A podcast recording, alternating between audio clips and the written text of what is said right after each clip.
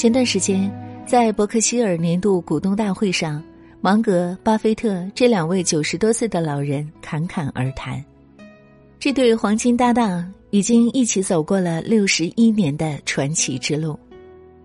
在他们相识之前，巴菲特还是一个名不见经传的投资人，而芒格是一位时薪三十美元的商业律师。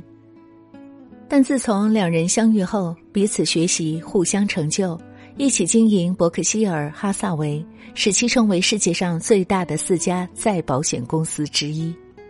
巴菲特曾说：“芒格用非比寻常的力量拓宽了我的视野，让我从猿变成了人。”芒格也感激巴菲特，让他从律师行业中脱身，给了他发挥投资才华的平台。立于皓月之边，可增星光之势。从他们两人的故事中，你会发现，与谁在一起工作真的很重要。高瓴集团创始人张磊经常挂在嘴边的一句话就是：“人生的道路上，选择与谁同行，比要去的远方更重要。”这句话其实就是他真实的人生写照。之所以能成为中国顶级投资人。张磊受到了大卫·史文森的深刻影响。大卫·史文森何许人也？他是耶鲁大学捐赠基金首席投资官，被美国机构投资者奉为教父级的人物。一九九八年，张磊赴美国耶鲁大学求学，获得了在大卫·史文森手下实习的机会。这次遇见，奠定了他一生职业生涯的坚实基础。史文森向来以严谨专业著称，张磊被他派去研究木材行业，要求穷尽所有调查渠道，一点点的收集信息、整理材料、深度调研。几周后，张磊交出了一英寸厚的报告。这种自下而上的深度研究传统被张磊沿用，至今仍是高瓴资本的基本功。不仅如此。张磊从史文森身上学到了独到的投资理念，也耳濡目染了大师的长期主义。得益于史文森的指点，张磊专注于长期结构性价值投资，使得高瓴资本成为亚洲资产规模最大的基金公司之一。商业哲学家吉米·罗恩曾说过：“你是你最常接触的五个人的平均值。你接触什么样的人？”就会变成怎样的人？如果身边的人都想着浑水摸鱼，你就很难积极上进；如果朋友经常牢骚满腹，你身上的锐气也会慢慢被消磨殆尽。居必择邻，游必就事，常向能人学处世之道，方能见贤而自省，知不足而自强，不断深耕自己。认识一位学长。他之前就职于深圳的某大厂，薪酬待遇都颇为可观。两年前，一位同事来问他有没有辞职合伙创业的意愿，方向是线上课程付费的。我们都劝他别因为一时冲动放弃那么好的平台。然而，他没理会劝阻，经过一番考虑后，果断辞去了眼下的工作。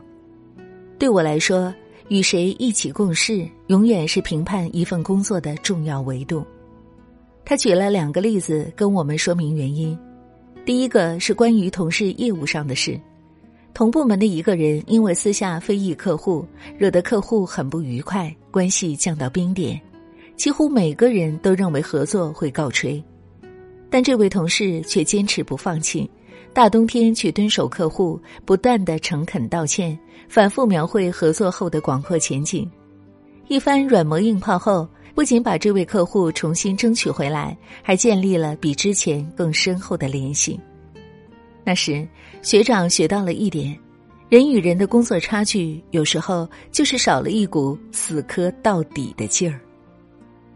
第二个是关于同事的日常，在工作中，无论做什么事，他都会认真对待。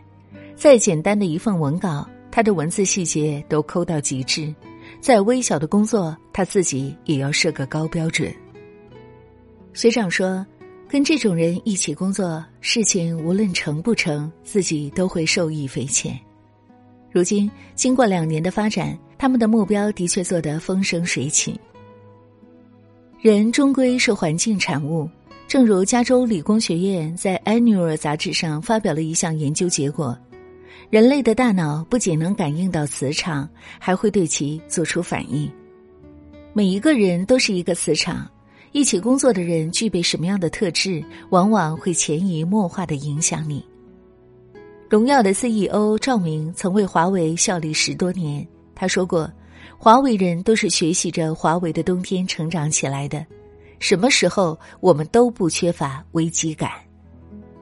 他从任正非身上学到了凡事不气馁的韧劲儿。荣耀从华为独立出来之后，虽然一路艰辛，但他每次都咬牙挺了过去。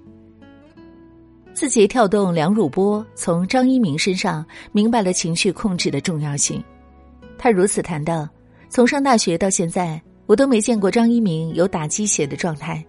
他既不过分兴奋。也不过分沮丧，就算遇到了很不开心的事情，他也非常克制。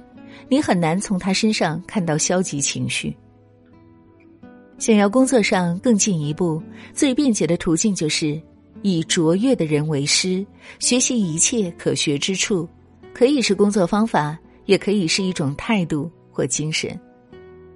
正如巴菲特所言。你最好跟比你优秀的人混在一起，这样你将来也会不知不觉变得更加优秀。曾看过一个故事，一个年轻人大学毕业后进入某报业集团做早报编辑，每天下午采编，晚上写稿到凌晨。前辈问他：“你希望三年后的自己是怎么样的？”年轻人想了想说：“希望年薪可以达到二十万，能买辆车载着爸妈去玩。”买套房，把老婆娶回家。前辈指点说：“你的愿望一个也实现不了。传统报业正在衰落，你现在月薪六千，再过三年薪水也改变不了多少。”一语点醒梦中人，年轻人果断跳槽到一家互联网公司做策划。三年后，他这些愿望都实现了，而其他待在报业的同事正面临失业。目光所及之处，往往就是一个人的人生高度。与高人为伍，所处的层次不一样了，所看到的风景自然也不一样。黄峥在大学期间就认识了投资人段永平。二零零四年，黄峥硕士毕业，对于选择留微软还是去谷歌，心中犹豫不决。那时，微软成名多年，实力雄厚。谷歌还只是一个成立五年的创业公司，工程师只有几百人。但段永平建议黄峥选择谷歌，认为谷歌是一个很有潜力的公司。黄峥听从建议，在谷歌的短短三年，他就实现了财富自由。不仅如此，在黄峥创业时，段永平直接从步步高分了一块业务给黄峥做。在创立拼多多时。段永平无数次指点、出谋划策，甚至直接出资。可以说，没有段永平高瞻远瞩的指路，就没有今天的黄峥。黄峥也宣称段永平是他的人生导师，并说，在我的天使投资人里面，对我影响最大的是段永平。他不停在教育我，首先要做正确的事，然后再把事情做正确。一人之力有穷时，目光有其局限性，容易求于一亩三分地。身边格局大、眼界高的人，往往能高屋建瓴的给到建设性意见。站于巨人肩膀看人生，我们才能一点一点的爬出井底，走出狭隘。美国有一句俚语：“和傻瓜工作，整天吃吃喝喝；和智者一起，时时勤于思考。”如果你想像鹰一样振翅翱翔，就不要与鸡鸭鹅为伍；如果你想像狼一样迅雷奔驰，就不要与猪牛羊同行。在工作，我们选择向什么样的人看齐，就会拥有什么样的人生。今天文章的观点你赞同吗？欢迎大家在留言区和我们共同分享。他张开双手，他。垂着头，他从来看不到这惆怅。他撑住双脚，他冰冻了脸庞，他不曾察觉眼中的迷惘。望尘的镜子里面，困住一个人，触不到时光。胆怯的心跳，骄傲的头，抚平的只是孤独。观望着喜怒哀乐变幻的故事，它注定被寂寞囚牢。它反复逃离，反复失落，反复痛心